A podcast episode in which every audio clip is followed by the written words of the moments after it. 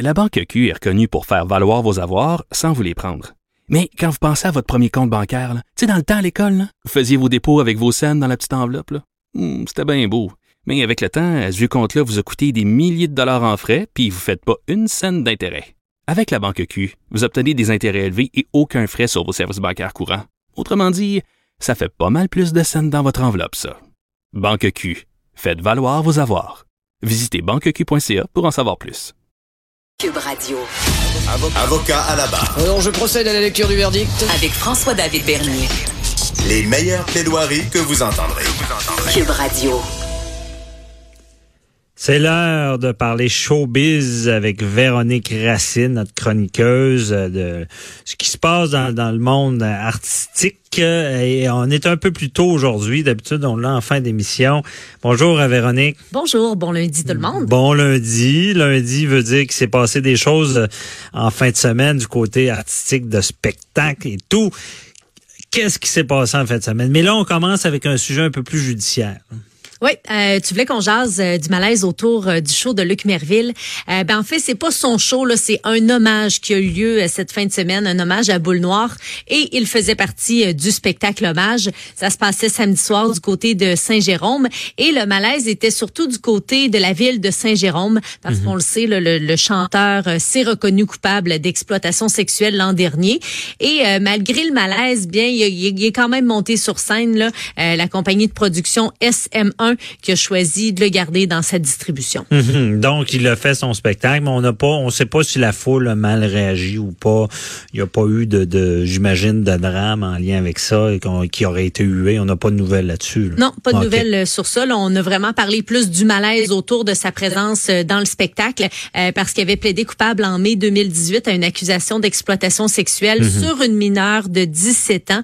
Euh, à ce moment-là, il était en situation d'autorité. Euh, ça s'est passé dans les années 90 et il avait été condamné à purger une peine de six mois à la maison. En collectivité, puis il avait lancé un message aussi sur Facebook, je me rappelle, une vidéo. Euh, mais c'est bon que tu en parles, une petite analyse.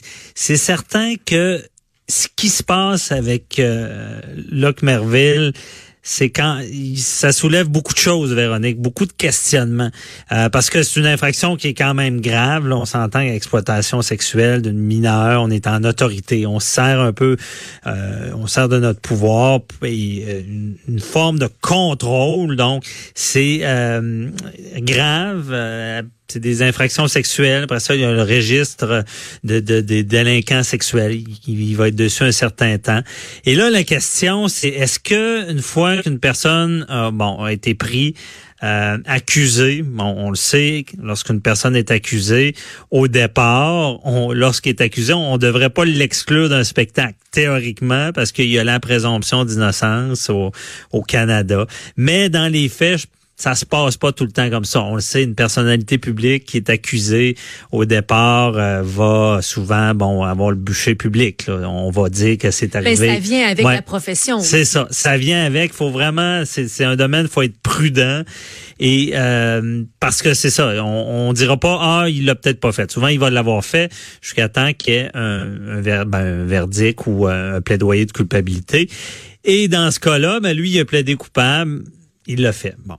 Là, l'autre question qui vient avec tout ça, c'est plus la présomption d'innocence. C'est quelqu'un qui a commis un crime. Qui a purgé sa peine. C'est ça, qui a purgé sa peine. Est-ce que on, on doit le réintégrer ou pas? Bon. C'est la question que je soulève. Honnêtement, j'ai pas la réponse. Je sais pas euh, si on c'est correct ou pas. C'est sûr que le dernier mot va toujours à la maison de production, à la personne qui euh, qui veut prendre le risque aussi Mhm. d'employer euh, la personne qui a purgé sa peine, qui a été reconnue coupable.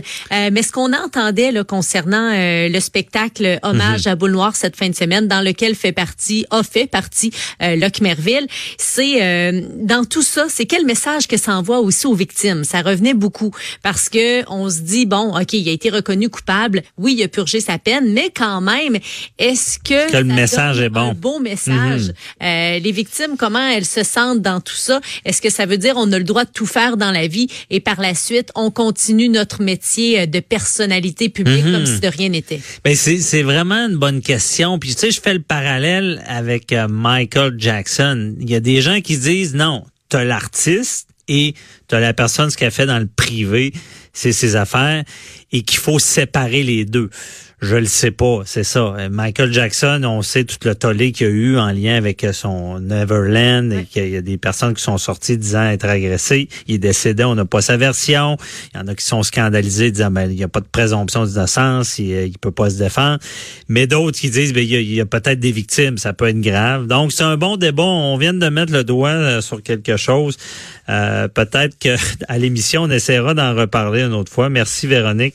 Euh, c'est ce qui s'est passé. C'est un sujet un peu plus controversé. On va aller dans euh, du plus léger du spectacle. Il y a Michael Bugley, le charmeur. Il est, même moi, je le trouve charmeur, gentleman.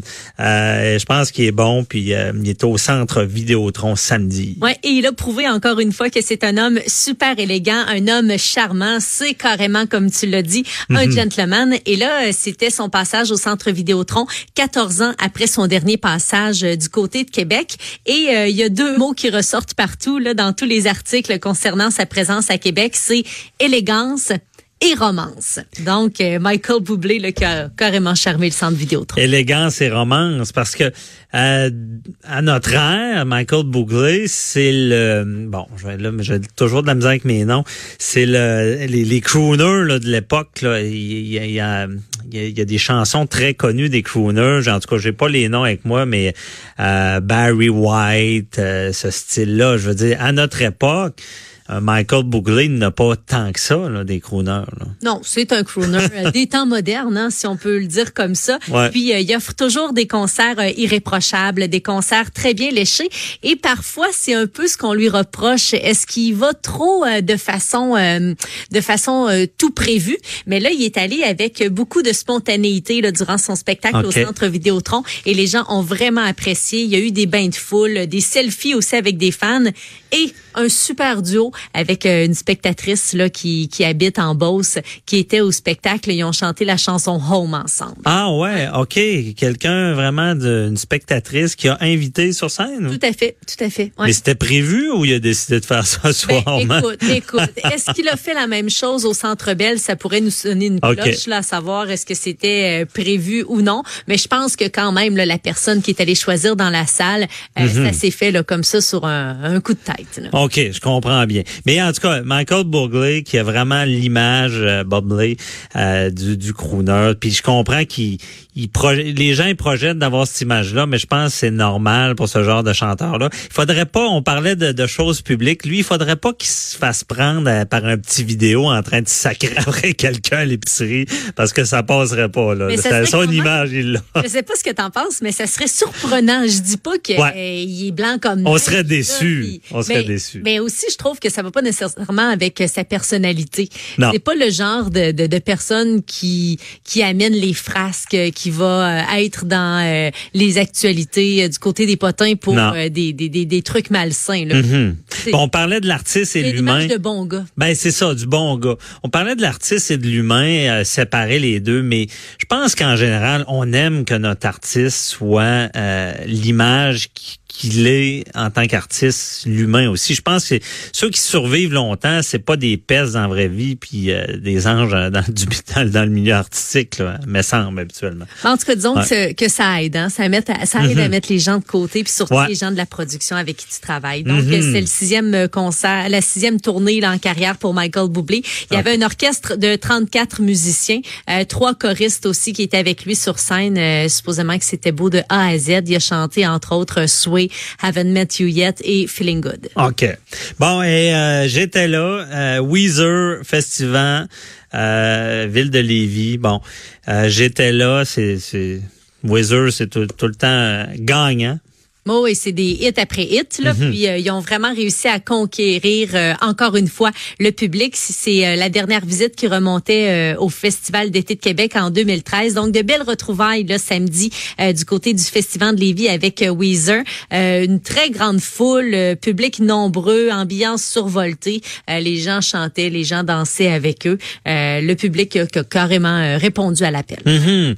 Et je trouve ça toujours fascinant, le, le festival, là, euh, la manière qui, qui, amène les spectacles d'une manière familiale. Moi, c'est ce qui m'a marqué. Parce que j'étais allé il y, a, il y, a, longtemps et seulement de voir les jeux gonflables sur place euh, avec les enfants, là, ils pensent famille, là, poussette acceptée en pleine foule, la, la, la grosse affaire. C'est vraiment la, la marque de commerce. Ben, ça a commencé comme ça, le festival. Ouais. Au départ, c'était les spectacles de montgolfière, les manèges, euh, barbe à papa, ouais. homme de tir, euh, let's go, amenez-les. Mm -hmm. euh, donc, vraiment, c'est le, le message premier du festival, que ça soit très familial.